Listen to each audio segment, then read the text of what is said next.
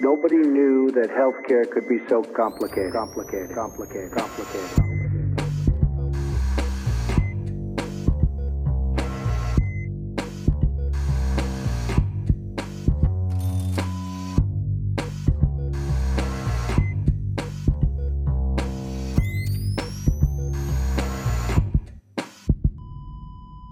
Salut und herzlich willkommen zu Gesundheit Machtpolitik Episode 97. Langsam geht's auf die 100 zu mit der Aufnahme am 28. stimmt gar nicht, am 29. Mai. Mhm. Wieder Mikrofon für euch. Die Podcast Public Health Physiotherapeutin Claudia Czernik. Namen Claudi. Hallo. Und der Podcast Public, meine Güte. Und der Podcast Arzt Pascal Nulderek. Namen Pascal. Hallo. Und der nicht ganz sortierte Podcastpfleger Philipp Schunke. Salut allerseits. Ja, und dann wollten wir natürlich auch noch erklären, warum wir denn so lange nicht erschienen sind. Pascal.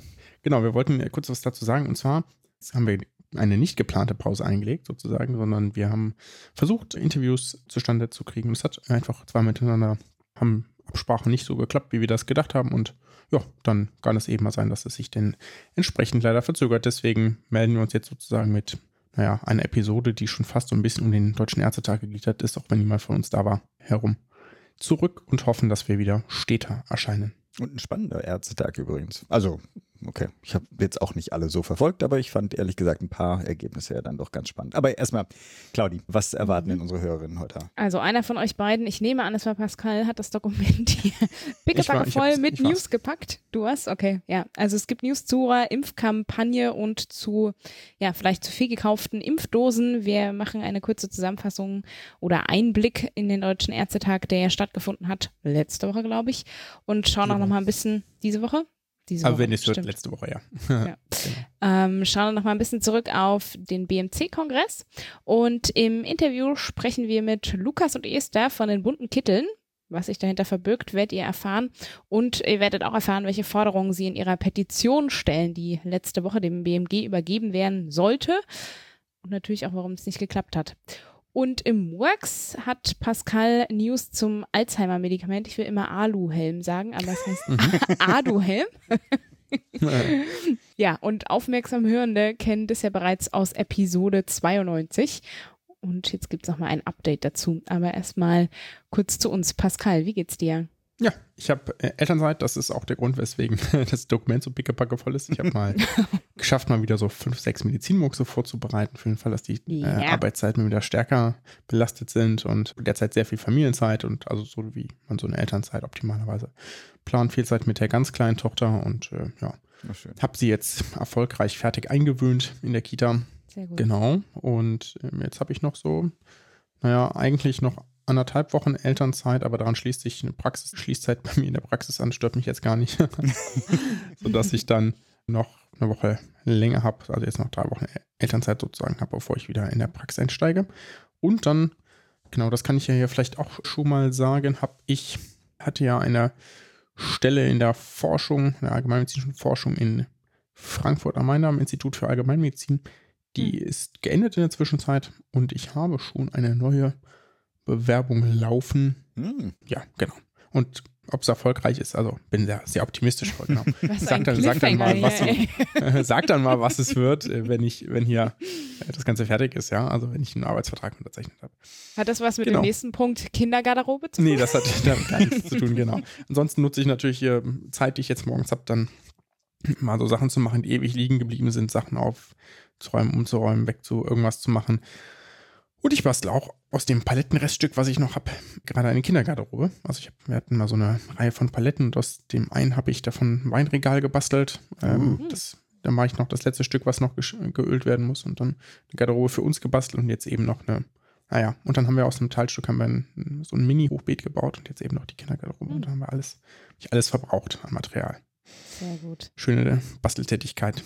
So. Ja, vor allem Riesendreck. Ihr habt doch eine Wohnung, ne? Das ist kein Haus, ne? Also wenn ich nee, höre, nee, wir haben eine Wohnung, aber so? ich schleife das doch nicht in, im, also bei mir in der Wohnung. Sondern? Auf dem Balkon. Das wäre eine Möglichkeit, aber weißt du, wie schwer so eine Europalette ist, wenn man die irgendwie in den dritten Stock trägt? Ja, das Also kann gemacht. man machen. aber nee, ich, äh, wir haben ja einen Keller und okay. ich äh, schleife das quasi einfach auf unserem vorhandenen Autostellplatz, den wir ja nicht nutzen. Hm. Hm, Freuen sich die Nachbarn. Ja, müssen die aushalten. Zur normalen Die Uhrzeit. Nee, nicht, der, nicht des Krachs wegen. Ich dachte wegen der, der, des Schleifstaubs, was sich über die ganzen Autos legt. Müssen sie auch aushalten. Halten die auch Blütenstaub aus. Ja, gut. Claudi, was ist denn bei dir? Ja, ich bin ZNF-Zustand nach Festival. Ist das ein eigener ICD-10? Ja, pff, musste ich mal nachgucken. Wäre eigentlich interessant. Ja. Aber gerade schon wieder ein bisschen regeneriert nach einer großen Pizza und einer Dusche. Es war ein bisschen frisch leider in den letzten Tagen zum Teil. Mhm. Und es gab auch, also ich weiß nicht, ob ihr das wunderbar schöne sächsische Wort Huschen kennt. Ab und an mal ein paar Huschen, also kurze Regenschauer. Okay. Zum Glück nur kurz, aber ja, war natürlich nicht so optimal. Aber es war natürlich wunderschön, ja, seit langen Jahren, langem Warten mal wieder so viel Musik auf einem Haufen zu haben, so viele Menschen auf einem Haufen zu haben. Sehr großartig. Aber deswegen heute auch ein bisschen weniger von mir, weil ich mich erstmal noch ein bisschen sortieren muss. Also ein passender ICD-10 wäre zum Beispiel Ja. der Hast du jetzt grad F10 920. ja. Okay. Ich bin Gebrauch von gespannt. Alkohol mit unspezifischer Intoxikation unkompliziert. Ja, das wissen wir ja noch Schön, nicht, dass ich ne? noch unkompliziert. Ja, bist du im Krankenhaus gelandet deswegen? Also weiß ich nicht, aber Nee, nee. Von wo hast du dich? Von wo habe ich mich eingewählt? Ja, ist die ja, Frage. genau. Zehn mal zehn. Und ja, dein Sommergetränk. Nee, das Sommergetränk habe ich mit Fragezeichen gemacht, weil ich mitbekommen habe, dass tatsächlich einige unserer HörerInnen darauf warten, dass wir unser Sommergetränk Ja. hier mal Droppen, ähm, ja. Und also, nee, ich glaube, das wird, das, die Erwartungen müssen wir, glaube ich, enttäuschen. Also, es sei denn, du bist bereit, da irgendwie äh, was zu kommunizieren. Also sagen wir so, das ist mein ganz persönliches und ich das äh, möchte ich der Welt nicht antun als Vorschlag. Also, vielleicht das muss ich das noch Es will auch niemand haben. Also ich würde das gerne mal mit einer Peer Group testen. Achso, du willst vorher patentieren lassen, um es dann erst zu droppen. Nee, ob es tatsächlich sozusagen mehrheitsfähig ist oder ob das irgendwie. Ist auch egal. Sonst zu mir. Ich bin gerade, also mein Sohn vielmehr ist aus der Quarantäne raus. Das ist insofern erfreulich, als morgen eine Klassenfahrt beginnt. Oh, Aber schön. der hat tatsächlich sehr gelitten, weniger an den Symptomen, das war irgendwie so ein, zwei Tage, sondern einfach an dieser Quarantäne in Wohnung ist Mhm. einfach Katastrophe. Aber das, äh, Ja. genau, kennt ihr auch, ist ja auch nichts Neues. Dann wollte ich noch ein Thema erwähnen, da weiß ich nicht genau. Also es gibt einen Public Health äh, Connex, trotzdem wollte ich das eigentlich nur hier kurz erwähnen und nicht als News reinpacken. Es gab ja dieses Shooting in Texas, wo 19 Schülerinnen von Mhm. sieben bis zehn Jahren, glaube ich, und die zwei LehrerInnen erschossen äh, wurden. Ist katastrophale Lage. Ich wollte es auch hier nur erwähnen, weil auch jetzt diskutiert wird, inwiefern man das von dieser Waffenlobby, Firearms Control Thematik wegnimmt und es eine größere Chance hätte, dann doch eine Veränderung im politischen Feld zu ergeben, wenn man das zu einem Public Health Thema macht, was es ja auch ist. Und in dem Kontext bin ich bei meiner, was weiß ich, Filterbubble, Twitter, Kurzrecherche über einen Artikel gestoßen, der auch relativ häufig jetzt zitiert wird. Und zwar aus äh, The Onion. Das ist so ein äh, satirisches Magazin. Da gibt es einen Artikel, der jetzt schon zum 21. Mal repostet wurde. Also äh, ohne große Veränderung. Also es wird eigentlich nur das aktuelle Ereignis quasi eingetragen. Und der Titel, ich übersetze mal frei, es gibt keinen Weg, das zu verhindern sagt die einzige Nation, wo das regelmäßig passiert. Also ziemlich bitter und wie gesagt 21 Mhm. Mal seit äh, 2014. Wow. Man muss dazu ja sagen, es gibt. Mass-Shootings in den USA fast täglich. Es sind halt nur die ganz schlimmen Fälle, die dann äh, diskutiert werden. Ja, also Katastrophe. Andererseits wahrscheinlich übersteigt das irgendwie jetzt auch das Thema unseres äh, Podcasts. Ein Thema, was diesen Podcast nicht übersteigt, wollte ich gerade euch mal reinwerfen. Wollen wir irgendwas zu den Affenpocken sagen? Können wir Ja, irgendwas zu wir? den Affenpocken sagen? Ja, ist ein Public Health Thema. Mhm. Pascal, gerne die medizinische Einschätzung von deiner Seite. Naja, ich bin erstmal ja kein Virologe, noch kein Infektiologe, aber letztlich ist das jetzt erstmal nichts, das haben ja auch quasi ja schon alle wichtigen Personen gesagt, was uns so Sorgen machen sollte wie Corona, sofern sich nicht irgendetwas ändert, ja. Jetzt hier stand Mhm. 29.05. Es gibt in Deutschland, zumindest am Freitag, gab es irgendwie 16 Fälle in sechs Bundesländern. Und los ging es ja, oder aufgefallen ist das ja im Vereinigten Königreich, ja, Anfang Mai, also ja, Anfang des Monats.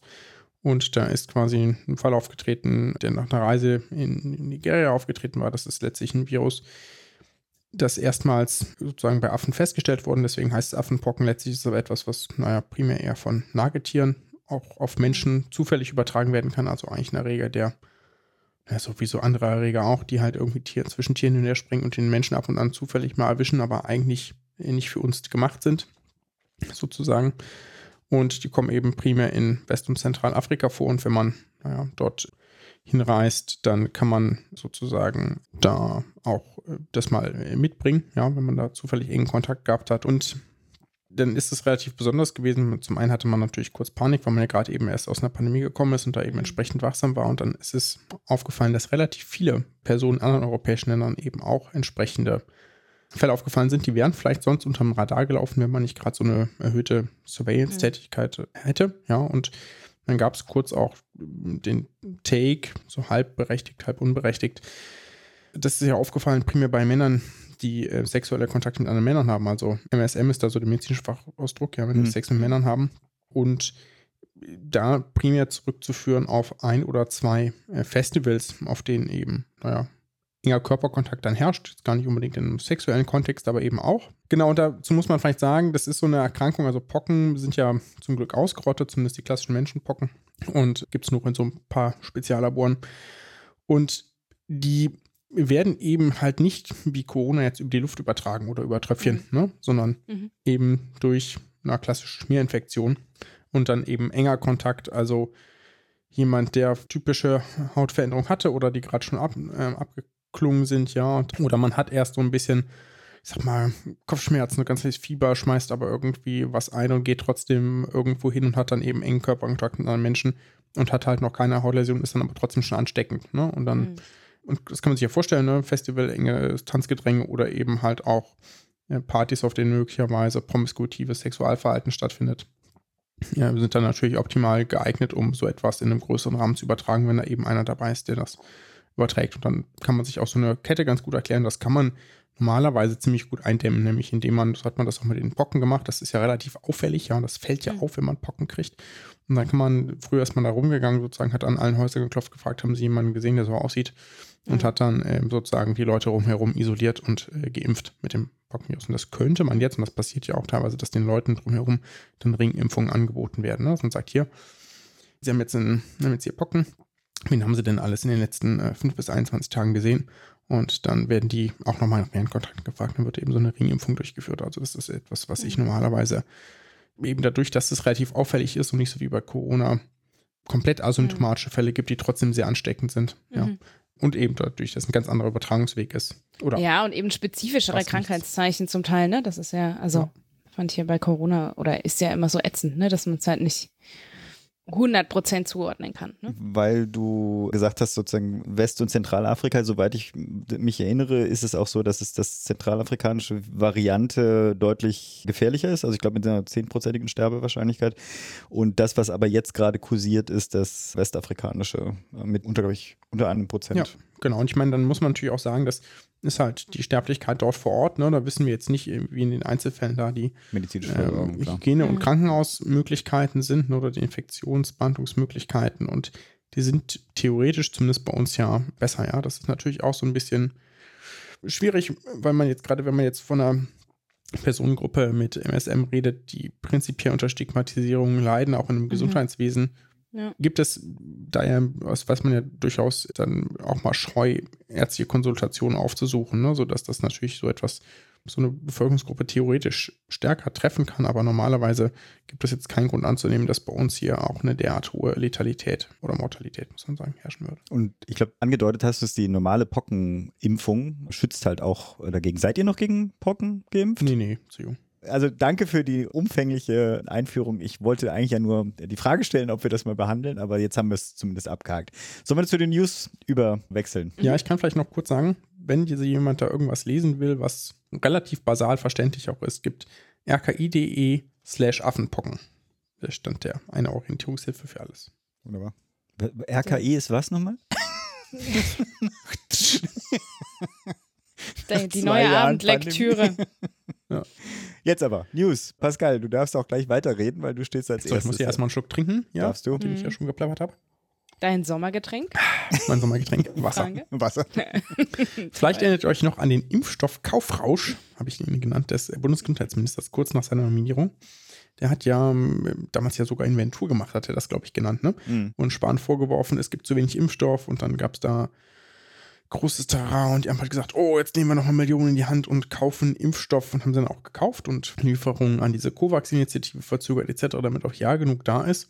Hm. Und jetzt, und ich war damals ja schon skeptisch, das habe ich ja, glaube ich, auch im Podcast gesagt, und jetzt gibt es davon viel zu viel und rund 80 Millionen Dosen liegen in den wow. Lagern des Bundes und da droht der Fall. Also es liegt nicht ganz so viel in den Lagern des Bundes, ein Großteil liegt auch bei den Apotheken, aber genau, das ist halt harte Misskalkulation. Mhm. Ja. Und ich war damals schon skeptisch, ob das sinnvoll ist, nochmal so viel Geld für Impfstoffe auszugeben, die nicht mehr so gut angenommen wurden. Jetzt kann man natürlich argumentieren, wenn eine Impfpflicht für alle gekommen wäre, hätte man natürlich allen das Angebot machen müssen. Ne? Mhm. So. Mhm. Also dann sollte es nicht an Verfügbarkeit von Impfstoff scheitern. Ich wäre aber schon, also nicht, dass ich gesagt hätte, es scheitert auf jeden Fall, aber ich hätte schon gedacht, dass man davon ausgeht, dass man einen gewissen Impfpeak erreicht hat und dann sagen kann, okay, wir sichern uns Optionen auf kurzfristige Kaufverträge mhm. im Sinne von, wenn wir den einlösen, kriegen wir innerhalb von x Monaten halt x Dosen. Ne? Das hätte man immer noch gut machen können, das sowas gibt es ja auch, ohne direkt alles zu kaufen und einzulagern und dann festzustellen, dass man alles wegwirft. Ja? Weil das ist jetzt natürlich in, in jeder Hinsicht äh, Verschwendung, Verschwendung von Geld und auch von Impfressourcen und es ist nicht, dass das woanders vielleicht alles angenommen wurde und verimpft worden wäre, aber zumindest gibt es diese Möglichkeit jetzt ja auch gar nicht so sehr. Aber dass man das nochmal in andere Länder gibt, die Option besteht wohl gar nicht, oder was? Da gibt es, ich habe ja Berichte gelesen von einigen, genau. die das empfangen hatten, also jetzt äh, dafür dediziert äh, ausgewählte Impfstoffe und die kamen dann halt eben mit einer zu kurzen Haltbarkeit, zu kurzen Haltbarkeit dann an und mhm. konnten gar nicht in den Gesundheitssystemen, wo sie angekommen sind in der Zeit, dann irgendwie auch verimpft werden. Also da mhm. gibt es auch ja. einiges zu kritisieren an dem mhm. Verfahren. Genau, das ist halt jetzt wieder so ein Ding, ne? Ich meine, die Impfpflicht ist ja, keine Ahnung, vor anderthalb Monaten gescheitert oder so. Mhm. Im Bundestag, ich weiß es gar nicht mehr. Da hätte man ja gut sagen können, okay, jetzt hauen wir halt die Hälfte raus, ne? Weil mhm. wenn das jetzt irgendwie in zwei Monaten abläuft, dann hätte man wenigstens mehr Zeit gehabt. Ja, Aber na gut, ist auch nicht passiert. Auch diese tolle Impfkampagne, Impfen hilft, wir haben auch kurz drüber gelacht, mhm. über die äh, Farbgebung. Mhm. Hat wenig gebracht dafür, aber das weiß man jetzt 31 Millionen Euro gekostet. Das ist schon echt wow. immer beeindruckend, was man für Plakate etc. ausgeben kann. Mhm. Äh, woanders gab es coolere Impfwerbung, sind wir, glaube ich, gar nicht so richtig drauf eingegangen, irgendwie in, in anderen Ländern. Genau, und das wurde jetzt, ähm, gab es einen Bericht im Business Insider in Berlin dann auch mal gedreht, dass man gesagt hat, okay, wir nehmen jetzt nochmal Geld in die Hand und machen irgendwie die Impfkampagne sexy und quasi so, so ein paar Filme gedreht, wo dann Teil der Darsteller nackt war, also die, sozusagen die Ungeschützten und dann standen die irgendwie. Sex äh, sells, ne? Es klappt überall. Genau, ja, ja. Nicht. Ohne Garderobe bei Wind und Wetter draußen, während der Rest irgendwie eingepackt war, ne? Also so, mm. ja. So quasi nett probiert darzustellen. Und das wurde dann aber eingemottet vom BMG. Und zwar mit der Begründung, offiziell aus Rücksicht vor den ukrainischen Geflüchteten, genau. Aber den Zusammenhang ja. verstehe ich nicht ich glaube, es gibt auch keinen. Das war einfach nur der Grund, weil das irgendwie wahrscheinlich jemandem nicht gepasst hat. Zu sagen, okay, das ist jetzt irgendwie ist nicht das, wie ich mir das vorstelle, oder auf jeden Fall hat man das dann einfach einbehalten. Und das gibt es jetzt keine Kostenkalkulation, also weiß niemand noch offiziell, wird vielleicht irgendwann durch eine Anfrage rauskommen, wie viel das gekostet hat, aber es sind sicherlich mehrere 10.000 mhm. Euro, vielleicht auch mehr, weiß ich nicht, die da wieder verschwendet worden sind. Das läuft, ehrlich gesagt bin ich da ein bisschen enttäuscht, dass das weder bei der Ampel noch bei Lauterbach dieses Thema wirklich, mhm. das läuft einfach nicht. Hm. Okay, News Nummer zwei. Oder wolltest du noch was ergänzen, Pascal? Nö, ich habe äh, jetzt ja hm. ein bisschen grounded. Ich habe drei News rausgesucht, ja. Eine hat sich Pascal gleich geschnappt, die alle positiv waren, ne? Also nur sozusagen vom Gleichgewicht, ne? Mal gucken, was jetzt. Bin ganz stolz. Ja, da finde ich auch. Claudi, hast du was Positives? Da bleibt mir gleich ja, die Worte bleiben mir gleich weg. was denn los? Also ja, was Positives. Ich habe einen kurzen Rückblick noch vom BMC-Kongress. Ah, Der ja. fand mhm. ja am 19. und 20.05. statt in der hybriden Umsetzung. Also es gab quasi ähm, eine Präsenzveranstaltung und zum Teil wurde eben gestreamt und dann gab es auch digitale Panels. Äh, ich konnte leider nur am Donnerstag dabei sein, habe zum Beispiel die Eröffnungsveranstaltung mitgeschaut, wo ich ganz spannend fand, dass da quasi auch nochmal so zentral eine Patientinnengeschichte quasi oder Patientin-Sicht in den Mittelpunkt gerückt wurde. Ansonsten waren die Themen Digitalisierung, wie ist der Stand, wie sieht es in der Zukunft aus, natürlich auch Finanzierungslücken der GKV beispielsweise und auch die Frage, ne, wie bauen wir unser Gesundheitssystem von morgen es gab viele Vorträge auch aus anderen Ländern, Österreich, Schweiz, Dänemark. Und eigentlich mein Favorit war Professorin Doktorin Victoria Stein von der Leiden University, die ein Panel moderiert hat zum Thema Public Health und Prävention und mein neues Motto. Healthcare is Selfcare. Mhm. Und Nice. sie hat nochmal auch in den Fokus gerückt, dass Gesundheit, Zitat, Health is not created or maintained in the healthcare system, but everywhere else. Also quasi diese Frage, wo entsteht quasi Gesundheit? Wie erhalten wir uns gesund? Dass da das Gesundheitssystem per se eigentlich wenig zu tun hat, aber natürlich am meisten Geld da reingesteckt wird und das quasi so ein bisschen zum Gedankenanstoß auch zu nutzen, was wir brauchen, um uns gesund zu erhalten, auch bei immer knapper werdenden Ressourcen, also personellen und finanziellen Ressourcen im Gesundheitssystem, fand ich ganz spannend oder war meine Lieblingsveranstaltung Mhm. sozusagen. Ist insgesamt ja auch der BMC-Kongress immer so ein schöner Rundumschlag über alle wichtigen Themen und auch spannend, was für Leute die da anschleppen können. Aber gut, ja, nächste News. Genau, ich habe probiert, was zum Deutschen Ärztetag zu zusammenzutragen. Der hat, wir haben es ja schon gesagt, letzte Woche, beziehungsweise diese Woche, also vom 24. bis 27.05. in Bremen stattgefunden. Ich war nicht vor Ort, zum einen, weil ich gerade Elternzeit habe, zum anderen, weil es dann für einen kurzen Abstich, denn mir dann doch auch der Weg zu weit Mhm. war. Also einen Beschluss habt ihr sicherlich schon mitbekommen, aber wir fangen vielleicht einmal vorne an. Die Ärztetag hat ja immer so ein paar Hauptthemen und das letztes Jahr haben wir ja zum Beispiel über Klimawandel ganz kurz uns auch mit der Silvia Hartmann dazu ausgetauscht. Die hat da ja auch entsprechend referiert. Dieses Mal waren die beiden Hauptthemen neben diesen klassischen Tagesordnungspunkten, die der Deutsche Ärztetag hat, einmal ärztlicher Versorgungsbedarf in einer Gesellschaft des langen Lebens Mhm. und Auswirkungen der Corona-Pandemie auf Kinder und Jugendliche. So, letzteres wurde ja schon multiple diskutiert und so war auch die Quintessenz bei dem Deutschen Ärztetag eigentlich, dass das auf das Kindeswohl nicht in der Pandemie nicht besonders viel Rücksicht genommen wurde Mhm. und dass die Ärzteschaft sich mehr Berücksichtigung desselben wünscht, sowie auch ein Maßnahmenpaket zur Stärkung der Kinder- und Jugendgesundheit wünscht. So, das Mhm. ist irgendwie nicht verkehrt, aber jetzt auch nicht spektakulär. Und zu dem anderen Hau- Hauptthema dachte ich so, hurra, es geht um Geriatrie, ging es aber dann doch nicht. das war vielleicht mein, mein Selbstbias, sondern es ging dann, wie schaffen wir es quasi, wenn alle älter werden, äh, länger leben, äh, dann immer noch eine gute medizinische Versorgung aufrechtzuerhalten. Und da ging es unter Mhm. um, um Bürokratieabbau und Fokus auf ärztliche Arbeit, weg und weg von nicht ärztlichen Tätigkeiten, die man sonst so im Alltag auch macht, etc. etc. Genau, wer sich das näher, wen das näher interessiert, der kann sich zum Beispiel mal beim Deutschen Ärzteblatt oder bei der Ärztezeitung durchklicken, durch die Punkte, die dabei diskutiert wurden. Ansonsten brandete am Donnerstag in meiner Twitter-Bubble Jubel auf. Das ist die News, die Philipp sich schon reingepackt hat, aber ich dachte, ich packe es hier drunter, damit es auch alles zum Thema gehört. Der Deutsche Ärztetag streicht die Homöopathie aus der Muster-Weiterbildungsordnung. Das, genau, das war 2018 schon mal das, oder sollte angegangen werden. Da war nämlich die grundlegende Novelle der Musterweiterbildungsordnung in Erfurt verabschiedet worden, final, also beim Deutschen Ärztetag in Erfurt. Und damals wurde es aber so sehr abgebügelt, dass es nicht mal einen Antrag auf Streichung gab. Hm. Und das hat sich dann in der Zwischenzeit durchgesetzt. Es gibt diverse personelle Gründe, warum das damals nicht ging. Und haben aber jetzt ja doch die Mehrheit der deutschen Ärztekammern diese Musterweiterbildungsordnung ohne die Homöopathie übernommen. Und dementsprechend haben sie sich dann auch gedacht, naja, dann können wir es auch rausstreichen. Und jetzt gab es einen Antrag dazu, wurde nochmal diskutiert etc. Und jetzt wurde das eben vier Jahre später, ist es dann passiert, als erneut die Weiterbildung Tagesordnungspunkt am Deutschen Ärztetag war. Was bedeutet das nun also? Das bedeutet leider nicht sehr viel. Die, Signalwirkung ist natürlich trotzdem enorm. Letztlich sind es die Landesärztekammern, also alle 17 Landesärztekammern in Deutschland, frei Weiterbildung hinzuzufügen, die nicht in der Musterweiterbildungsordnung stehen oder eben auch zu streichen, die in der Musterweiterbildungsordnung stehen, so wie ja bisher auch schon Mhm. auch passiert mit der Homöopathie. Ne? Das steht im Antrag übrigens falsch drin. Hm. Zwölf der 17 Landesärztekammern. Danke, ich habe es nicht gestrichen. gelesen. Ich Fünf. weiß nicht, ob du es auch gesehen hast in bei meinen Vorbereitungen. Das, ähm, die Mathematik passte da nicht. Da war, stand, stand nicht mehr 13, an gleich, gleichzeitig 5, wo es noch Mhm. ist und irgendwie passte das nicht. Aber danke. Nee, genau. Es sind Baden-Württemberg, Thüringen, Rheinland-Pfalz, Sachsen und Westfalen-Lippe, die es noch haben. Mhm.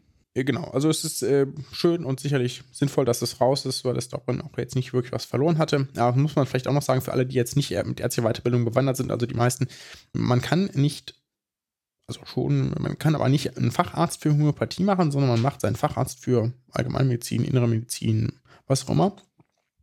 Und kann dann verschiedene Zusatzbezeichnungen noch dazu machen, also zum Beispiel Naturheilkunde, manuelle Medizin, Notfallmedizin ist eine Zusatzbezeichnung, also sozusagen Tätigkeiten, auf die man sich sonst auch eben noch Reisemedizin oder so, ne, mit denen man sich in Mhm. der Praxis zum Beispiel mehr beschäftigen würde im Krankenhaus. Und man kann eben auch die Zusatzbezeichnung äh, Homöopathie machen, beziehungsweise konnte sie machen. Und das bedeutet Mhm. jetzt auch nicht, dass es keine homöopathisch tätigen Ärzte mehr gibt, sondern das bedeutet letztlich nur, dass neue Ärzte und Ärzte, die diese Zusatzbezeichnung noch nicht tragen, die in den entsprechenden Landesärztekammern nicht mehr neu erwerben können. Das heißt, alle anderen dürfen, haben da, glaube ich, einen Bestandsschutz. Ja, mhm. die sind dann. Aber das wird dann sich über die Jahre eben ausdünnen. Genau. Gut. Mir fällt nur gerade ein, ähm, was ich auch im Zuge dessen gelesen habe, die KV Bremen, glaube ich, hat ja die Homöopathieverträge mit den Krankenkassen gekündigt. Das wäre natürlich jetzt das, was jetzt einfach daraus folgt. Also deswegen Signalwirkung. Ne? Also ich würde mhm. ja mir schon hoffen, dass sozusagen dann andere Akteure dann vielleicht auch aktiv werden. Was weiß ich, bestenfalls, dass die Krankenkassen das auch gar nicht anbieten, aber ich glaube, das ist zu viel der Hoffnung. Ja, sorry, ja. Nee, genau. Dann ich wollte ich mich fragen, ob du weitermachen willst, mit, damit ich dir das nicht auch noch klaue. Mit der. Dies war das Thema, was ich nicht vorbereitet hatte, die gendergerechte Sprache. Aber sagen wir so, da kommen wir wahrscheinlich gemeinsam, Frau. Also es wurde ein Antrag zu einer gendergerechten Sprache zugestimmt, aber es soll keine, also in der Kommunikation der Kammern, wenn ich das richtig verstanden habe. Aber es soll sich nichts am, was ja auch natürliche Folge gewesen wäre, nichts an den Namen ändern. Also es bleibt immer noch der Deutsche Ärztetag und nicht ein Ärztinnentag. Mhm. Aber trotz alledem, es äh, gab endlich mal sozusagen der äh, erste Schritt. Genau, es gibt so ein bisschen Bewegung. Mhm. Es gab gerade, hat Springer ganz viele Zeitschriften umbenannt. Also die sind ja. alle der Hautarzt, der Anästhesist, oh. der Internist mhm. etc. Das ist natürlich relativ schwierig, so einen Zeitschriftennamen zu ändern, weil er ja auch Impact-Punkte etc. dranhängen und wenn du das jetzt einfach, eine, dann, du musst dann sozusagen mit den Werken, die das oder mit den Institutionen, die sowas mhm. verwalten, dass dann nicht mhm. plötzlich alle deine Links etc. flöten gehen, dann irgendwie gut argumentieren, warum du das jetzt änderst, das mit den Abstimmen, weil dann zum Beispiel daraus jetzt wurde dann die innere Medizin, die Dermatologie, die oh, bei Dermatologie bin ich gar nicht sicher, ob das so genannt, aber so mhm. äh, in der, also dass das sozusagen auf das Fach bezogen ist, ja. Das ist eine ganz, ganz nette Änderung und Letzter Kommentar dazu. Jetzt gab es gerade frisch im, im letzten sozusagen hessischen Ärzteblatt, was ich noch erhalten habe, gab es eine furchtbare, aus meiner Sicht furchtbare Auseinandersetzung über gendergerechte Sprache. Irgendjemand hatte dazu irgendwas geschrieben, Leserbrief. Darauf gab es einen fürchterlichen Leserbrief von so einem alten weißen Mann, ja, der mhm. das irgendwie alles für Humbug hielt. Soweit ja nicht so schlimm, darf er ja finden, darf er auch als Leserbrief schreiben, darf auch gedruckt werden, ja. Und darauf gab es dann sehr viele Zuschriften. Und die haben das irgendwie probiert gegenüberzustellen. Und es sind original irgendwie zwei Frauen, die sich dafür aussprechen, dass gendergerechte Sprache wichtig ist. Und irgendwie drei oder vier Männer, die dagegen halten. Auf dieser mhm. Doppelseite denkst du auch so, okay, das ist irgendwie ja keine, keine vernünftig moderierte Diskussion. Ja, naja. Aber es ist noch viel, viel, viel Arbeit. zu tun. Also ich bin da tatsächlich auch in einer anderen Bubble augenscheinlich. Ich habe mhm. von einer Freundin erfahren, ich weiß auch gar nicht, inwiefern das irgendwie auch jetzt irgendwie äh, berufsrechtlich jetzt mal Konsequenzen haben muss, aber die hat von ihrem Chef dann den Hinweis bekommen, wenn sie weiter auf diese gendergerechte Sprache befähigt, also gendergerechte Sprache hat er natürlich nicht gesagt, sondern auf dieses Innen bestehen, wird das nichts mit ihrer Karriere in unserem Unternehmen. Ja. Boah. Ja, aber das. Also mhm. genau, von wegen, mhm. wenn ich mal meine Bubble verlasse, ich bleib lieber in meiner Bubble. Da ist mhm. schön cozy. Ja, das war der ja. Ärztetag. Du darfst gleich weitermachen. Ich? Ja. Philipp, was? was? hast du denn nochmal rausgesucht? Ich wurde hintergeschoben. Kannst es auch. Also die Hauptnews hat sich Pascal geschnappt, das andere sind Kurznews und die sind halt hinten. Na gut. genau, die Impfpflicht im Gesundheitswesen, wir haben ja jetzt ja lange nicht aufgezeichnet, deswegen hat sich noch ein bisschen was angesammelt. Die Impfpflicht im Gesundheitswesen wurde vom Bundesverfassungsgericht bestätigt. Die Juhu. Auswirkungen hat das Gesetz bislang nur wenige. Weder ist es zu einer größeren Kündigungswelle gekommen, das wurde ja durchaus diskutiert. Ne? Mhm. Aber auch die Mitarbeiter ohne Impf- oder Genesenachweis, Bayern beispielsweise müssten das über 40.000 sein, haben bislang weder Bußgelder noch Tätigkeitsverbote erhalten. Auch in Baden-Württemberg bisher lang nicht. Mhm. Also hm, jetzt ist die Frage, naja, kommt da noch was? Andererseits läuft es ja, glaube ich, in sieben Monaten auch schon wieder aus oder sechs Monaten. Also ja, mhm. ist auch so, scheint ein bisschen zahnlos auch mhm. zu sein. Dann zu meiner ersten guten News. Und zwar, Spanien verschärft das Sexualstrafrecht. Ich weiß nicht, wie es euch ging. Ich, mein Problem ist, ich muss wirklich mein, mein Vorurteilsschubladenbild ja, von Spanien einfach mal updaten, weil immer, wenn ich aus Spanien irgendwas höre, denke ich irgendwie so konservativ-katholisch. Und das ist ja schon lange nicht mehr so oder schon länger nicht mehr, nicht mehr so. Auf jeden Fall Entschuldigung äh, dazu, aber worum geht's? Spanien hat sich also für eine Verschärfung des Sexualstrafrechts entschieden und zwar auch mit deutlicher Mehrheit wurde ein Gesetzesentwurf der linken Regierung verabschiedet, nachdem alle beteiligten Personen künftig sexuellen Handlungen ausdrücklich zustimmen müssen. Also nur Ja heißt Ja, ist sozusagen der Titel in Publikation gewesen. Übergriffe werden nach dem Inkrafttreten also immer als Vergewaltigung betrachtet, egal ob sich das Opfer jetzt wehrt oder eine Handlung aus Angst einfach geschehen lässt. Hintergrund, ich weiß gar nicht, ob das war mir bekannt, aber es gab wohl mehrere Fälle, aber 2016 gab es einen relativ, ich glaube auch dann halt europaweit wahrscheinlich bekannt gewordenen Fall einer Gruppenvergewaltigung. Und da haben die Täter alle eine recht milde Strafe bekommen. Und zwar, weil es eben nicht als Vergewaltigung angesehen wurde, weil weder Schläge noch Drohungen es gab und das Opfer passiv geblieben sei. Insofern mhm. also diese Umstellung auf jeden Fall eine gute Nachricht. Dann meine letzte Kurznachricht, das hat auch, also sagen wir so, da musste ich ein bisschen den äh, gesundheitspolitischen Konnex etwas herzaubern. Auf jeden Fall ist ja wahrscheinlich meine, was weiß ich, äh, atheistisch-säkulare Grundhaltung schon hier und da mal durchgeschimmert. Ja. Am 19. Mai, weswegen ich übrigens auch zu spät zur Eröffnung des BMC-Kongresses kam, war die erste Pressekonferenz des Zentralrats der Konfessionsfreien. Und die hat ihre politische Agenda vorgestellt, die säkulare Ampel. Und das wollte ich als Leseempfehlung reingeben. Da gibt es auch gesundheitspolitische Themen drin, zum, also Sachen, die auch einem einfallen. Ne? Gleiches Arbeitsrecht hatten wir ja schon mal, die, dass die konfessionellen Träger eben nicht diese Sonderstellung im deutschen Arbeitsrecht erhalten, womit sie dann mhm. homosexuelle, wiederverheiratete, konfessionsfreie einfach auch fristlos kündigen können und andere Themen. Reform des Schwangerschaftsabbruches sowohl 2018 als auch 2019 und 2019a, also kurz Schwangerschaftsabbruch aus dem Strafgesetzbuch überhaupt rauszunehmen und natürlich ähnliches zur Suizidhilfe, also auch, dass es da keinen neuen 217er gibt. Ich nehme auch mal rein mhm. die Aufklärung der sexuellen Gewalt gegen Kinder, die ja primär jetzt zurzeit von der Täterorganisation Kirche selber durchgeführt wird, dass die durch staatliche Ermittlungen zu erfolgen hat. Also ich fand es lesenswert, auch kurzweilig mhm. und übrigens eine schöne Website, ein bisschen Werbung machen. Hast du die gemacht? Ich habe sie nicht gemacht. Nee. ich habe aber tatsächlich das Angebot gemacht, da ein bisschen was zu machen. Es fehlen ein paar Links, die müssten noch nachgetragen werden. Sind wir denn mit den News durch? Nee, es gibt noch einen von mhm. Pascal. Es gibt noch was, genau. Ich, hab, ich wollte, hatte überlegt, das auch ganz groß zu machen, dann habe ich gedacht, nee, das wird zu lang. Und zwar, man hatte es sich ja schon gedacht, oder ich hatte es wahrscheinlich jeder gedacht, und leider wird man es nie genau wissen, hm. wie schlimm es denn wirklich ist. Aber Ermittler gehen mittlerweile von Schäden in Milliardenhöhe aus. Worum geht es? Den Betrug bei den Schnelltestzentren. Hm. Und damit es wirklich nicht zu lange wird, verlinken wir dazu was in den Show Notes. Genau. Gut. Dann sind wir mit den News durch und gehen zum Interview. Im Interview sprechen wir heute mit Lukas und Esther von den bunten Kitteln und ja, eigentlich haben wir gar nicht viel der Vorrede. Es passt ja auch zu den Forderungen, die quasi auf dem jüngsten Ärztetag mitformuliert wurden. Da kommen sie auch gleich nochmal kurz drauf und ja. Genau. Stellen sich ja eh selbst vor. Genau. genau. Ab zum Interview.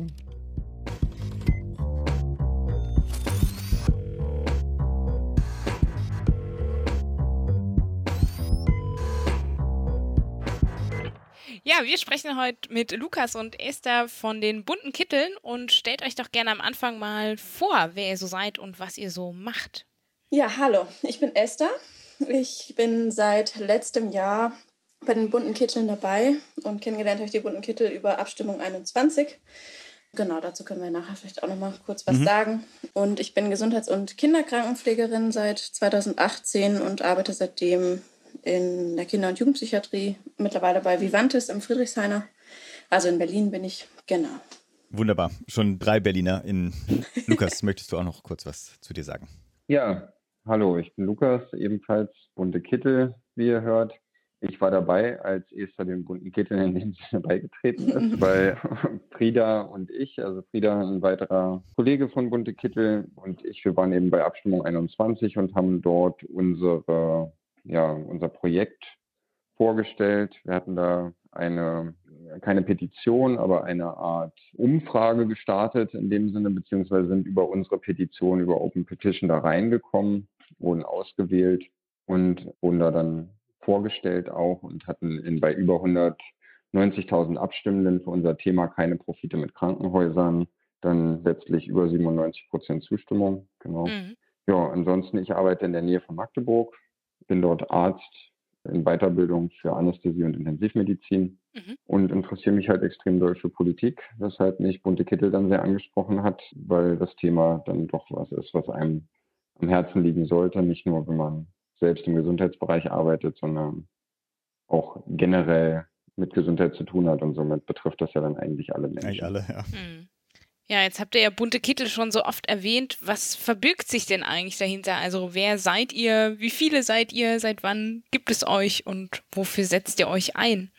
Da fange ich mal an vielleicht. Also gegründet hat sich die Kampagne 2019 von einigen Berlinern, Die haben sich damals zusammengesetzt und haben halt überlegt oder waren alle so ein bisschen unzufrieden mit den Arbeitsbedingungen mhm. und haben dann sich zusammengesetzt, waren eben Freunde und sind immer wieder so auf den Schluss gekommen, dass letztendlich das DRG-System irgendwie schuld an der Situation ist und es eigentlich so nicht weitergehen kann. Mhm. Und dann haben sie halt überlegt, dass sie eben nicht nur eine Organisation sein möchten, wie so viele andere, die dann halt nur für eine Berufsgruppe eintritt, sondern eigentlich das Ganze etwas breiter denken möchten. Und so hat sich bunte Kittel entwickelt. Es soll eben bunt durch alle Berufsgruppen des Gesundheitssystems gehen. Und das ist auch so ein bisschen unser Alleinstellungsmerkmal oder das, was uns vielleicht so ein kleines bisschen abhebt von anderen hm. äh, Bewegungen. Und das hat sich dann so weitergeführt, dass ein stiller Protest auch am Arbeitsplatz immer durchgeführt werden kann, alleine mit dem Tragen von unseren Buttons, mhm. die inzwischen schon recht gut sich verbreitet haben. Und jeden Donnerstag, da ziehen wir, die bei Bunte Kittel irgendwie mitmachen, entweder einen bunten Kasach an oder halt einen bunten Kittel in der Klinik, um zu zeigen, einfach dadurch, dass ja ein offener Protest im Gesundheitssystem sich immer etwas schwierig gestaltet, dann mhm. auch Leute zusammenzubekommen und so weiter. Aber zumindest auch am Arbeitsplatz man ausdrücken kann, dass man mit den Arbeitsbedingungen irgendwo nicht einverstanden ist. Und seit 2019 hat sich dann so einiges entwickelt. Ich selbst bin im November, Oktober, November 2020 dazugekommen. Und ja, wir haben unter anderem eben nicht nur eine Website, wir haben einen Podcast entwickelt, wir haben bei der Abstimmung 21 der ersten selbstorganisierten Volksabstimmung in Deutschland teilgenommen. Die war äh, vor und dann im Rahmen der Bundestagswahl wurde die abgehalten. Hm. Wie gesagt, letztendlich 100, über 190.000 gezählte Stimmen. Hm. Und bei unserem Thema waren es 97 Prozent Zustimmung. Dann haben wir eine Petition aufgesetzt, die hat über 52.000 Unterschriften bekommen. Die ging an den, an den Bundestag. Da wollten wir eigentlich vor gut einer Woche, ja heute vor einer Woche eigentlich genau, mhm. wollten wir die an das Bundesgesundheitsministerium auch nochmal überreichen. Da wurde uns 20 Minuten vorher leider abgesagt. Ach scheiße. Oh, wow. Das war äh, Klassiker, ey. Das, manchmal ja. habe ich das Gefühl, es hat Struktur irgendwie. Oder System. Ja, habe ich schon einige Male gehört. Hm. Es war schon relativ frech. Und Aber werdet ihr die anders noch übergeben quasi ans BMG oder ist das jetzt quasi abgesagt und abgesagt oder gibt es da Alternativen? Nee, wir haben gesagt, dass wir uns nicht zufrieden geben damit, dass die jetzt abgesagt wird und dass wir die nicht mhm. einfach so übergeben wollen. Das wurde uns ja angeboten dann vom Pressesprecher des Bundesgesundheitsministeriums, dass wir ihm die jetzt einfach geben können und er würde die dann überreichen und dass die das auch ernst nehmen. Aber wir haben gesagt, sie können das gerne weitergeben aber die Petition, die behalten wir und wir möchten die persönlich mhm. übergeben. Weil uns Klar, es wird nach einem Alternativtermin gesucht. Okay. Mhm. Ja, super. Ja. Und wie gesagt, ansonsten versuchen wir eben über viele Hintergrundgespräche mit Politikern und Politikerinnen, über den Podcast, über unsere Website, über Social Media, wie so viele andere auch, äh, Aufmerksamkeit zu erlangen. Jetzt gerade am Montag dieser Woche waren wir beim Bundesärztetag eingeladen zum mhm. Forum der jungen Ärzte und Ärztinnen und haben dort einen Keynote-Vortrag gehalten und dann eben noch in einer sogenannten Fishbowl-Diskussion mit den Teilnehmern und Teilnehmerinnen fleißig über das Thema der Kommerzialisierung im Gesundheitssystem diskutiert. Und somit haben wir dann doch in diesen zwei, zweieinhalb Jahren, die bunte Kittel besteht, schon einiges erreichen können und hoffen mhm. natürlich, dass das so weitergeht. Wow, da bist du ja voll durch unsere Fragen durchgerauscht.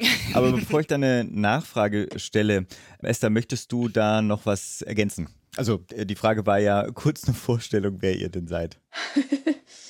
eigentlich ist im Grunde vieles gesagt, dadurch, dass mhm. eben Lukas gesagt hat, dass wir versuchen, eben alle Berufsgruppen mit einzubinden. Hauptsächlich sind es bisher noch Ärztinnen und Ärzte. Mhm. Aber genau, es gibt eben auch zum Beispiel welche, die aus der gesundheitsökonomischen Richtung kommen, beziehungsweise eine, die das eben Gesundheitsökonomie studiert hat und mich eben jetzt aus der Pflege unter du bist anderem. die alleinige Vertreterin der Pflege? Also Oder? ich habe bis jetzt noch niemanden sonst kennengelernt, aber es ist eben auch ein doch relativ geringes aktives Team, sage ich mhm. mal. Es war ja eben auch die Frage, wie viele wir sind. Ich meine aber, dass in unserem Slack-Kanal, über das wir uns organisieren, irgendwie 50 oder sowas auch weitere sind, die man eben aber auch nicht alle kennt, weil sie eben mhm. auch nicht unbedingt in der aktiven Gruppe zurzeit sind. Und aus den genau. anderen Gesundheitsfachberufen? Also so Physio, Ergo, Logo, wisst ihr das, wie viele da dabei sind? Also ich bin selber Nein, vom also Hintergrund Physio, deswegen äh, interessiert mich das natürlich. ja, natürlich. Nee, es ist leider es ist leider tatsächlich so, dass wir eben, so wie Esther schon gesagt hat, hauptsächlich Ärzte und Ärztinnen sind. Was schade ist, aber wir schließen eben in unsere Forderung immer jegliches Krankenhauspersonal mit ein. Mhm. Und am Ende müssen wir auch so ein bisschen darauf hoffen, dass natürlich sich alle Leute dafür irgendwie interessieren, die im Gesundheitssystem arbeiten oder generell Menschen, auch meinetwegen auch Leute, die natürlich nicht darin arbeiten. Mhm. Ja, und das ist natürlich auch so ein bisschen der Knackpunkt, wo es dann manchmal hakt. Es, uns finden ganz, ganz viele Leute toll und sagen, ja, macht weiter so. Aber so dieses Eigenengagement aus ganz unterschiedlichen Gründen, auch logischerweise verständlichen Gründen, weil es, es haben nun mal viele eben auch noch viele andere Interessen was ja auch gut so ist. Und mhm. da ist es dann halt schwierig, ein Kernteam zumindest zu erweitern. Ja, ist ja auch richtig ja. bei allen Initiativen, und, genau. Naja, und es ist ja genau. auch immer der große Teufelskreis, so wenn Leute eh in prekären oder Arbeitsbedingungen sind, wo sie tendenziell mehr Überstunden machen und da eh eigentlich sozusagen am Limit rattern, sich dann immer noch ehrenamtlich zu engagieren und dann abzustimmen, gerade wenn man auch in Schichtdiensten ist und so, kann ich mir immer relativ schwer vorstellen oder gestaltet sich Richtig. ja deutlich schwieriger. Ja. Genau. So ist es. Mhm. Genau. Ihr habt ja auf eurer Webseite vier Hashtags. Einer Hashtag immer Donnerstag hat sich jetzt schon erklärt, dass ihr quasi immer Donnerstag die bunten Kittel tragt. Farbe bekennen würde ich dazu auch zählen. Was verbirgt sich denn hinter Wir sind eine Million? Das überlasse ich mal Lukas. ja, also das bezieht sich auf die Pflege. Mhm. Und äh, zwar haben wir ja ungefähr, also, also knapp eine Million Pflegende im Gesundheitssystem, die halt mhm. in diesem System arbeiten. Und darauf bezieht sich der Hashtag, ja, womit wir eben auch wieder unsere Unterstützung für in diesem Fall die Pflege ausdrücken möchten. Mhm. Okay. Und der vierte Hashtag ist ja Mensch vor Profit. Der macht quasi dann euer Kernthema aus oder drückt sich dadurch aus, nehme ich an. Ganz genau. Richtig. Ja. Genau. Also das ist das, was ja wofür und wogegen wir sind sozusagen einmal für ein Gesundheitssystem, das den Menschen in den Mittelpunkt stellt mhm. und gegen ein Gesundheitssystem, das eben profitorientiert wirtschaftet. Ja. Mhm. Ja, was, was im Übrigen auch, also jetzt gerade bei der Diskussionsrunde beim Ärztetag und bei unserem Vortrag auch wieder sehr spannend war zu sehen, dass eigentlich der komplette Raum, in dem wir waren, wo dann doch einige Leute drin saßen, mehr oder weniger ganzheitlich unsere Forderung beziehungsweise unser Bestreben danach, dass der Mensch vor dem Profit stehen muss wieder und dass die Kommerzialisierung einfach abgebaut wird, mhm. war einheitlich in dem Sinne dafür. Mhm. Und da war eben alles von Professoren, Professorinnen bis hin zu Studentinnen. Mhm so, so dass es halt sehr, sehr schön war zu sehen. Auf der anderen Seite eben aber auch so ein klein wenig, zum kleinen Prozentsatz ernüchternd, mhm. weil man sich natürlich fragt, warum es dann nicht schneller vorangeht in diese mhm. Richtung. Ja, gut, aber ich stelle mir halt natürlich vor, es ist natürlich einfacher zu sagen, Menschen vor Profite, das dann in genaue Taten umzusetzen und in alternative Finanzierungslogiken ist ja nochmal was anderes. Ich kann mich jetzt aber nicht mehr zurückhalten, weil ja. ich weiß jetzt nur, dass letzte Woche eine Petition übergeben werden sollte und es nicht geklappt hat. Aber was steht denn jetzt drin? Was waren denn da eure Forderungen, die ihr da gestellt habt? Ja, im Grunde ist, glaube ich, tatsächlich auch das Kernthema sowohl von der Petition als auch von unserer Arbeit und unserer Initiative das DRG-System, was ja Lukas auch gerade kurz schon angeschnitten hatte, was gerade die Grundlage oder das aktuelle Finanzierungsmodell im Gesundheitswesen ist und was wir eben ja als Schuldigen sehen dafür, dass so viel falsch läuft. Und das ist eigentlich unser, unser Kernthema, das wollen wir abschaffen und in ein neues, gemeinwohlorientiertes Finanzierungsmodell überführen, was nicht eben bedeutet, dass wir uns jetzt ein Modell, ein Finanzierungsmodell überlegt hätten, mhm. was wir jetzt einfach eins zu eins austauschen könnten, sondern erstmal geht es darum, das DRG-System abzuschaffen und damit eben auch der Profitorientierung entgegenzuwirken, die Ausbeutung von Mitarbeitenden, eben aber auch die Fehlbehandlung von PatientInnen in diesem mhm. System. Genau, hin zu einer individuellen medizinischen Behandlung, zu der auch jeder Zugang hat die unabhängig ist vom, vom Alter, vielleicht vom versicherten Status, vom Aufenthaltsstatus. Mhm. Genau, so das ist so, so okay. würde ich es zusammenfassen mhm. vielleicht. Aber heißt, es gibt quasi, also erstmal abschaffen, aber noch keinen Plan, wie sonst finanziert werden soll, weil ich finde es tatsächlich eine der knackigsten oder schwierigsten Fragen. So, wie baut man eine Finanzierung auf in einem, also jetzt, das ist ja jetzt Fokus auf stationäres äh, System, ne, mit den DRGs. Mhm. Oder ja, gut, genau, habt ihr da Ideen? Hm? Prinzipiell ist die Frage eigentlich gar nicht so knackig, weil man sich ja immer wieder vor Augen halten muss, dass vor dem DRG-System, also es wurde 2004 eingeführt mit einem Jahr Übergangszeit 2003 mhm. und vorher gab es eben die Tagespauschalen. Dann seitdem das DRG-System haben wir jetzt auch wieder fast 20 Jahre und damals hat man sich ja auch entschieden, ein neues System einzuführen. Mhm. Was wir schon sagen ist, dass wir natürlich nicht die komplett alleinige Kompetenz haben, das jetzt uns zu überlegen und umzusetzen. Mhm. Deshalb fordern wir aber die Einsetzung einer Kommission, wo wirklich alle Beteiligten des Gesundheitssystems eben auch vertreten sind. Da mhm. gehören Patienten, Patientinnen zu, da gehört die Pflege dazu, da gehören TherapeutInnen dazu, da gehören auch die Servicekräfte noch mit dazu. Also das geht über Wäsche, Küche, auch die Verwaltung, ja, mhm. da äh, gehören wirklich alle dazu, natürlich dann eben auch die Ärzte und Ärztinnen mhm. und auch die Wissenschaft, mhm. so dass da wirklich sich alle an einen Tisch setzen müssen. Momentan ist es so, dass seit der neuen Bundesregierung äh, letztes Jahr mit dem neuen Gesundheitsminister jetzt, also seit mhm. November soll ja die Krankenhauskommission eingeführt werden, wurde auch mhm. schon benannt mit jetzt 15 äh, Mitgliedern mhm. und davon sind 13 also 13 von 15 sind ProfessorInnen. Und da muss man sich eben schon fragen, ob das wirklich repräsentativ für eine Gesellschaft ist, in der jeder und jede vom Gesundheitssystem betroffen ist. Ja, und da fordern wir einfach, dass sich da darüber Gedanken gemacht wird, wie man das am besten gestalten kann. Natürlich haben wir unsere eigenen Ideen dazu, mhm. würden aber eben nie behaupten, dass die jetzt vollumfänglich ein neues System beinhalten könnten. Mhm. Äh, noch ist ja noch nicht richtig viel, also ähm, ein paar Kritikpunkte höre ich ja eh schon raus zu dieser Regierungskommission. Wie heißt sie denn für eine moderne und bedarfsgerechte Krankenhausversorgung? Ich weiß gar nicht, wie häufig die schon getagt hat, aber ich habe auch schon gehört, dass sie erste Empfehlungen sogar noch vor der Sommerpause kommunizieren wollen würden. Aber ein paar Sachen also sie kümmern sich auch um die Finanzierungslogik natürlich. Und ein paar Sachen sind ja auch schon bekannt geworden, was weiß ich, andere Versorgungsstufen, erlösunabhängiger Vorhaltepauschalen etc.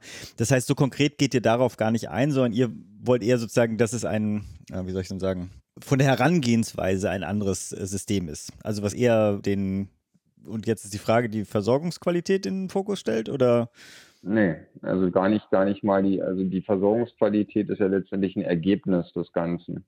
Was du ja derzeit hast, ist, dass du profitorientiert versucht hast, das Gesundheitssystem aufzuziehen. Das hat seine, seinen Beginn so ein bisschen in der Wiedervereinigung Deutschlands, wo im Neoliberalismus erstmal so das, das Heil gesucht wurde, wo dann gesagt wurde, okay, Privatisierung, das bringt uns voran, das spart Geld, das schafft Investitionsspielräume, das mhm. schafft Qualität. Und ich sag mal, in Berlin hat man ja sogar versucht, ähm, Anfang der 2000er Jahre Wasser und Strom zu privatisieren. Ich glaube, da wären wir uns alle einig, dass das jetzt nicht unbedingt die beste Idee gewesen wäre. Und Wohnungsmarkt kennen wir alle, gerade ihr Berliner wisst, wie das dort abläuft. Dann ist man bisher glücklicherweise auch nicht auf die Idee gekommen, zum Beispiel die Feuerwehr oder die Polizei zu privatisieren. Aber mit dem Gesundheitssystem konnte das gemacht werden. Die Krankenhäuser wurden ganz bewusst in eine Konkurrenzsituation gestellt mit dem Ziel, dass diejenigen, die eben nicht gut genug wirtschaften, dann hinten runterfallen. Dass aber Medizin und Gesundheit letztendlich eine Daseinsfürsorge ist und eigentlich nichts mit Profit zu tun haben sollte, wurde dabei so ein bisschen vergessen. Mhm. Und am Ende steht eben in einem profitorientierten System am Ende immer jemand, der diesen Profit auch mit nach Hause nimmt. Bei börsennotierten Konzernen wie zum Beispiel Helios sind das dann eben die Aktionäre.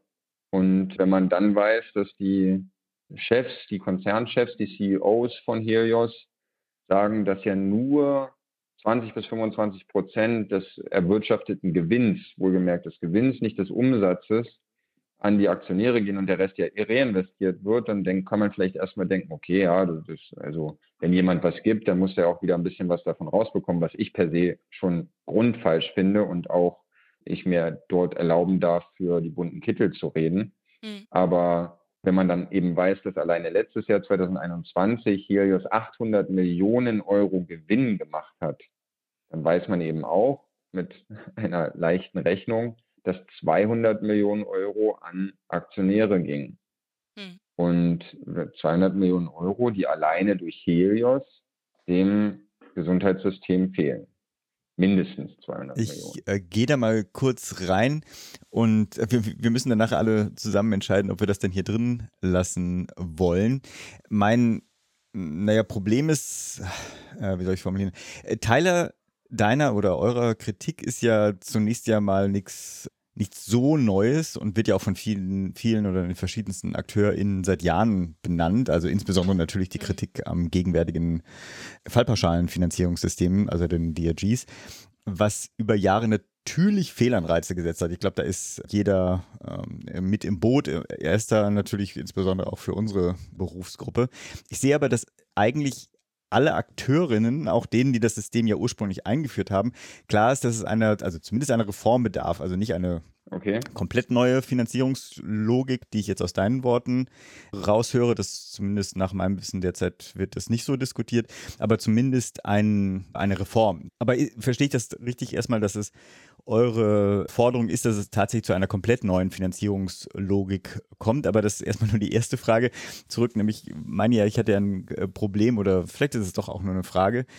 Zeichen der breiten oder des angekommenen Problembewusstseins ist ja nicht zuletzt, dass es jetzt unter anderem auch dazu eine Regierungskommission gibt, die ja auch sich über die Finanzierungslogik Gedanken macht. Macht es, machen wir uns, macht man es sich, macht Frau es sich in diesem Setting vielleicht auch zu leicht mit der Aussage, so nicht, wir wissen nicht, wie sonst man das genau machen sollte, aber so nicht weil das genau das, wie man es dann machen sollte, ist ja genau das zu lösende Problem, die Herausforderung von der, also die Komplexität des Themas ist doch sehr hoch.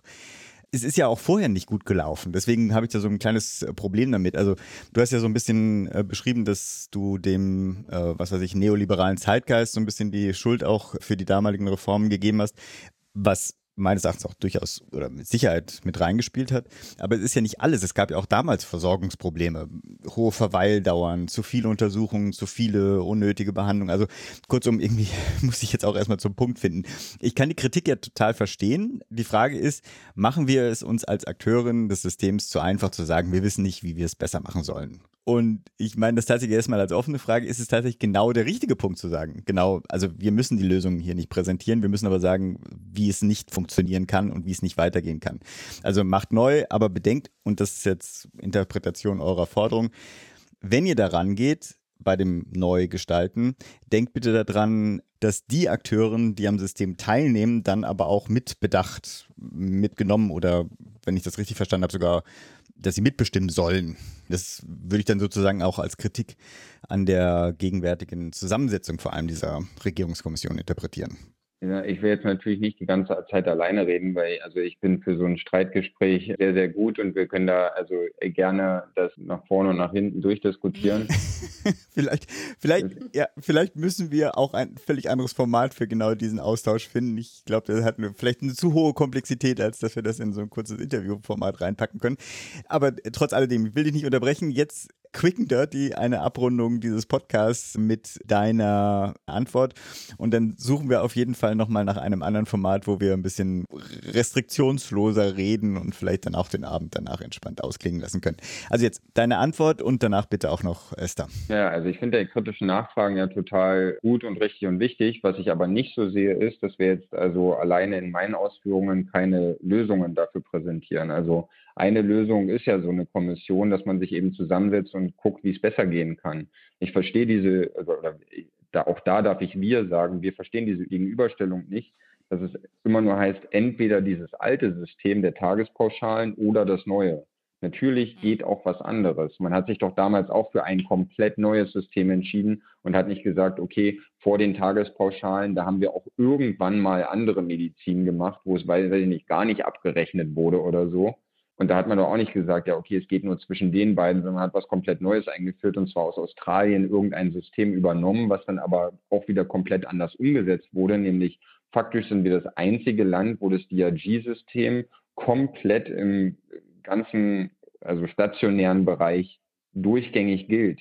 In der Praxis ist das in anderen Ländern, wie zum Beispiel Australien, wo wir es hergenommen haben, ganz anders umgesetzt. Und da muss man sich natürlich schon die Frage stellen, also natürlich müssen die einzelnen Berufsgruppen, wie wir es halt fordern, mitgenommen werden. Auf der anderen Seite bin ich der Meinung, machen wir es uns überhaupt nicht so einfach. Ganz im Gegenteil, es ist ja hochkomplex. Das Gesundheitssystem ist eines der komplexesten Systeme überhaupt. Und also meiner persönlichen Meinung nach nach dem Klimawandel die drängendste Frage, die wir zu klären haben, wie wir in der Zukunft Gesundheit sehen wollen und wie wir sie auch leben und arbeiten wollen.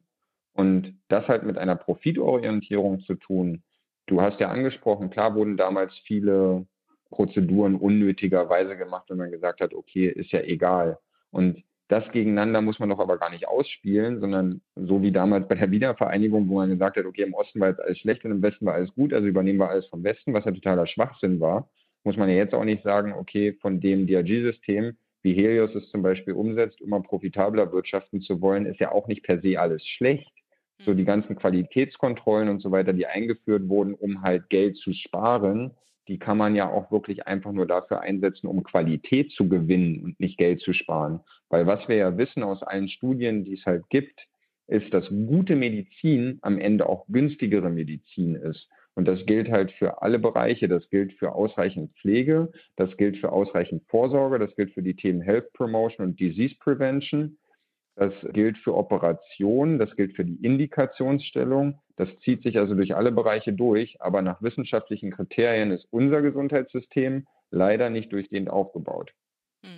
Ja, aber dennoch muss ich halt so ein bisschen Philips Meinung unterstreichen. Nein, nee, weil nein, ich nämlich, nein, nicht unterstreichen, aber ich nämlich noch total gut erinnere, dass ich so die Veranstaltung in meinem Public Health Studium eben zur Finanzierung der stationären Versorgung und ne, Finanzierungsmodellen da total aufgeregt war und dachte, jetzt sitze ich hier in dem Seminar und jetzt gehe ich mit der Lösung raus und dann total enttäuscht war, weil ich dachte, Mist, also wir haben uns jetzt so drei Hauptsysteme angeguckt, mh, hm, irgendwie ist ja bei allen was gut und doof, ne? Also das ist natürlich diese Riesenfrage, wie baut man dann ein Aber System genau, auf? Nein, nein, ich unterbreche genau euch beide. Ich hatte, vor, ich hatte vorher gesagt, diese Diskussion ist wichtig und auch notwendig und wir werden sie führen. Wir werden dafür ein Forum führen, aber nicht für dieses Kurzinterview, was wir uns hier gedacht haben. Und deswegen danke für eure Beiträge. Ich finde, erstmal glaube ich, dass wir gar nicht keinen großen Konflikt haben, sondern dass mhm. uns, uns ja, glaube ich, auf die Ziele uns einigen können. Aber ich hatte versprochen, Esther, dass du dich auch nochmal äußern kannst. Und dann würde ich sagen, müssen wir irgendwie hier noch einen Abschluss finden. Einen Bogen kriegen, genau. ja. ja, ich habe deine forsche Nachfrage äh, noch im Ohr. Und ich finde auch nicht, dass es anmaßend ist zu sagen, so nicht sondern wir wissen sozusagen, was schlecht ist am aktuellen System. Wir wissen, wo es falsch läuft. Wir wissen aber auch, was wir wollen, beziehungsweise wie wir unsere Berufe ausüben wollen. Mhm. Und insofern kann man aus den Systemen, die es bisher gab, ein Fazit nehmen und aus, aus beiden das Beste und das Gute mit überführen in ein neues System und eben, wie Lukas schon gesagt hat, eine Expertenkommission. Wie sind die ExpertInnen, alle, die am Gesundheitssystem beteiligt sind und da heraus dann zusammen zu was Neuem kommen. Schön. Mhm. Das ist doch ein guter Abschlusswort, oder? ich habe trotzdem noch eine ganz banale ja. Frage. Also genau, vielleicht ist das ein schöner Abschluss. Wir bleiben weiter im Gespräch, ja. More talks are needed. Was ich aber ganz praktisch brauche, ist, ich war gerade eben auf der Website und du hast ja auch, ich weiß gar nicht, wer von euch beiden das gesagt hat, dass ihr so schöne Buttons habt. Wo ist euer Webshop? Frage ich mich. Also die allgemeine Frage ist, wie kann man euch denn unterstützen, wenn man das unterstützenswert findet? Geht man natürlich erstmal auf die Website. Dazu werden wir die Links auch in die Shownotes reinpacken. Und jetzt könnt ihr mir noch sagen, wie ich an den den Button käme, wenn man sowas denn haben wollen würde. Ja, noch ist es leider so, dass das über persönliche Kontakte laufen muss und dass wir oh. einfach noch nicht die Ressourcen haben. Ja, du hast jetzt Vitamin B zu bunte Kittel. wir sind aber nicht nur, wir haben nicht nur eine Website, wir sind eben auch auf anderen Social Media Kanälen zu finden und doch auch immer sehr schnell bereit, gerne in persönlichen Austausch zu gehen.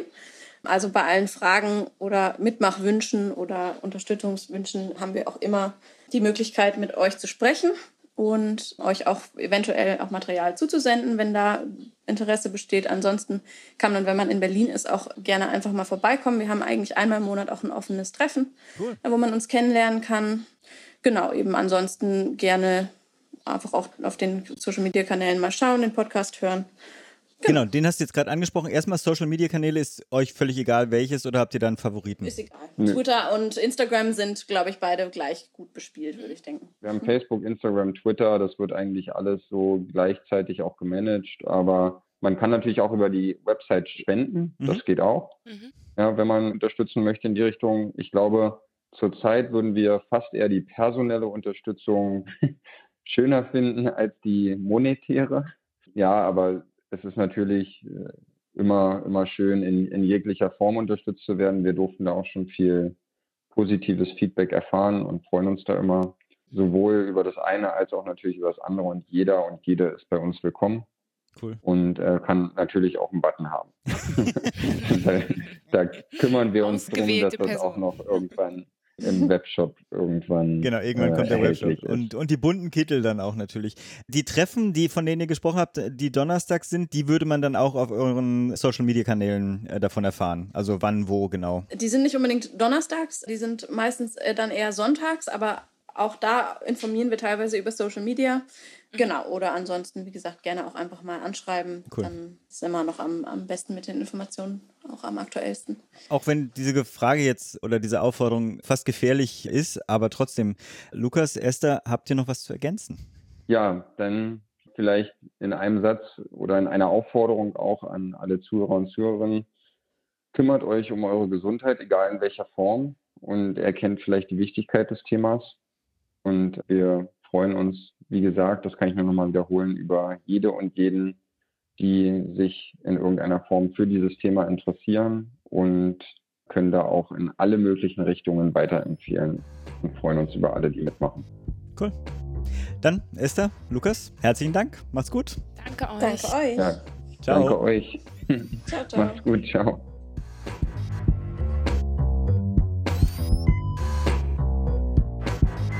Ja, das war das Interview mit den bunten Kitteln und auch die Links zu dem Podcast beziehungsweise zu deren Website und Petition etc. werden wir natürlich in die Shownotes reinpacken. Pascal, du warst ja nicht dabei. Hast du einen Kommentar, einen Nachsprech? Mm, nur zu bedingt. Ich hatte, also ich kannte die Initiative jetzt vorher oder vor dem Interview nicht, habe das dann auch sozusagen alles äh, aufgenommen, was die da so machen aus dem Interview. Und ich hatte es schon so ein bisschen befürchtet, dass es eben halt primär so ein Anti-Ding ist, also Anti-DRG und man das alles doof findet, ohne zu sehen, was die DRGs eben Sinnvolles gemacht hat. Das kommt dann zum Schluss des Interviews doch ein bisschen raus, dass nicht alles schlecht ist an dem bisherigen System, aber primär ist es ja schon so, das System ist kacke und wir müssen es anders machen, ohne sich zu überlegen, was man denn genau, also was davon denn tatsächlich doof ist und was man anders machen will. Und wie das auch anders sein soll, ich meine, man muss darauf auch keine, jetzt mal als im Gesundheitswesen tätige Person keine abschließende Antwort haben, weil das ist eben primär gesundheitsökonomische Frage, ja, die Leute an, andere, also bessere Leute beantworten können. Aber ja, natürlich entsteht ein entsprechender Kostendruck. Ich zweifle aber mal, dass sozusagen das, ohne das DRG-System es nicht auch einen entsprechenden Druck etc. gäbe, der wäre vielleicht anders gelagert und das macht sicherlich einiges schlimmer. Aber ja, ich finde sozusagen die Forderung, nur das System abzuschaffen, ohne eine Idee zu haben, was denn eine bessere Variante wäre, immer ein bisschen bisschen wenig differenziert. Die Frage, und da würde ich einfach auch jetzt sozusagen den Raum ja nochmal öffnen, dass wir, also jetzt nicht jetzt, aber sozusagen, dass wir das Gespräch natürlich auch mit denen nochmal weiterführen wollten, weil ich glaube, so ins Leere ist es nicht. Das kam vielleicht auch falsch in dem Interview rüber. Also dafür mhm. waren auch, hatten wir auch unsere Zeitrestriktionen. Insofern freue ich mich tatsächlich da zu gucken, inwiefern wir da den Diskurs mhm. weiterführen können.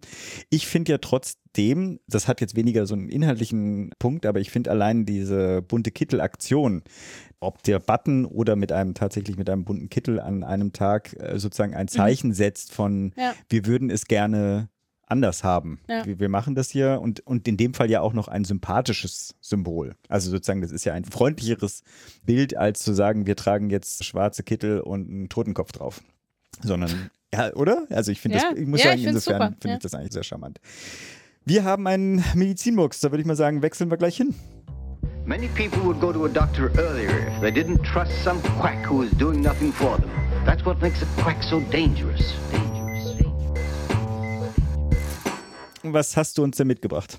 Genau, die Episode ist relativ lang geworden, wenn, also wir haben noch keinen Überblick, aber sie wirkt so, also würde sie relativ lang werden. Dementsprechend einen kurzen Murks, beziehungsweise eher ein Murks-Update. In Folge 92 hatte ich über die merkwürdige Zulassung des Alzheimer-Medikaments Aduhelm beziehungsweise Aducanumab berichtet und jetzt gibt es dazu ein bemerkenswertes Update, denn die Markteinführung war ein Flop. Der Chef des Unternehmens Biogen, das hat es entwickelt, tritt zurück und das Medikament wird nicht weiter vermarktet. Hm. Kurze Erinnerung, ein medizinischer Nutzen war nicht bewiesen. Ja, bei der äh, vorläufigen Zulassung in den USA wohlgemerkt, nicht in Europa oder Deutschland, Hm. m, sondern nur aufgrund von Biomarkern war ein Nutzen angenommen worden ähm, und dementsprechend erfolgte die Zulassung. Außerdem ist das Medikament relativ nebenwirkungsreich. Jetzt kann man sagen, na gut, ist nicht so schlimm, ist ja auch eine gravierende Erkrankung, ne? also da kann man auch über diskutieren. In der EU war ein Antrag auf Zulassung gestellt worden, die Zulassung war aber als unwahrscheinlich eingestuft worden. Und äh, der vernichtende Stoß für dieses Medikament kam jetzt in diesem Fall von Medicare, also diese große staatliche Krankenversicherung in den USA für alle Menschen ab, ich glaube, 65 Hm. und eben auch ein paar andere Menschen, die da noch reinfallen. Also, das ist ja die relevante Zielgruppe für das Medikament, Mhm. weil die wenigsten Menschen werden unter 65 demenzkrank. Und Medicare hatte entschieden, dass eine Kostenübernahme nicht mehr stattfindet, außer man nimmt, nimmt das Medikament im Rahmen einer klinischen Studie. Weil das sollte, oder das hat vorher ungefähr 56.000 Dollar gekostet, das Medikament. Ich glaube, das sind, ich weiß jetzt gar nicht, Jahrestherapiekosten gewesen, bin aber nicht ganz sicher. In einem Verlauf waren es nur 28.000 Dollar und ja, im letzten halben Jahr betrug der Umsatz mit dem Medikament nur knappe 6 Millionen Dollar. Oft hatte man sich insgesamt aber zweistellige Milliardenbeträge und das ist nicht eingetroffen und wahrscheinlich sind damit auch leider die, oder was ist leider, aber doch kann man schon sagen, sind damit leider auch die Forschung und Entwicklungsarbeiten nicht entsprechend gegenfinanzierbar. Mhm. Weswegen dann entsprechend jetzt die, diese Welle erfolgt. Allerdings muss man sagen, so wie es den Anschein hatte, ist da ja auch viel gemauschelt worden bei der Markteinführung. Dementsprechend geschieht das vielleicht auch ja, völlig zu Recht. Mhm. Sehr schön. Ich hatte mich ja noch gewundert, ne, damals, dass ich irgendwie Mhm. darüber berichtet, dass es keine vernünftigen Alzheimer-Medikamente gibt und vier Wochen später oder so wird hier Mhm. Aduhelm zugelassen. Ich dachte so, das kann doch nicht sein. Ist doch, da ist, ist doch irgendwas faul dran. Und mir noch irgendwie nachgelesen und festgestellt, dass da wahrscheinlich wirklich irgendwas faul dran ist. Und jetzt das. doch wieder recht gehabt. Hätten sie gleich auf uns hören sollen. Äh, genau. Haben wir noch was? Nö. Ich glaube, so lange wird vielleicht die Episode gar nicht. Ich werde mich bemühen, das kurz zu halten. Aber wenn ihr jetzt nichts zu ergänzen Die Hälfte habt, rausschneiden. ich werde die Hälfte einfach rausschneiden. Ja, ansonsten Schluss machen. Machen wir Schluss. Bleibt gesund. Macht gesund. Nobody knew that healthcare could be so complicated. complicated.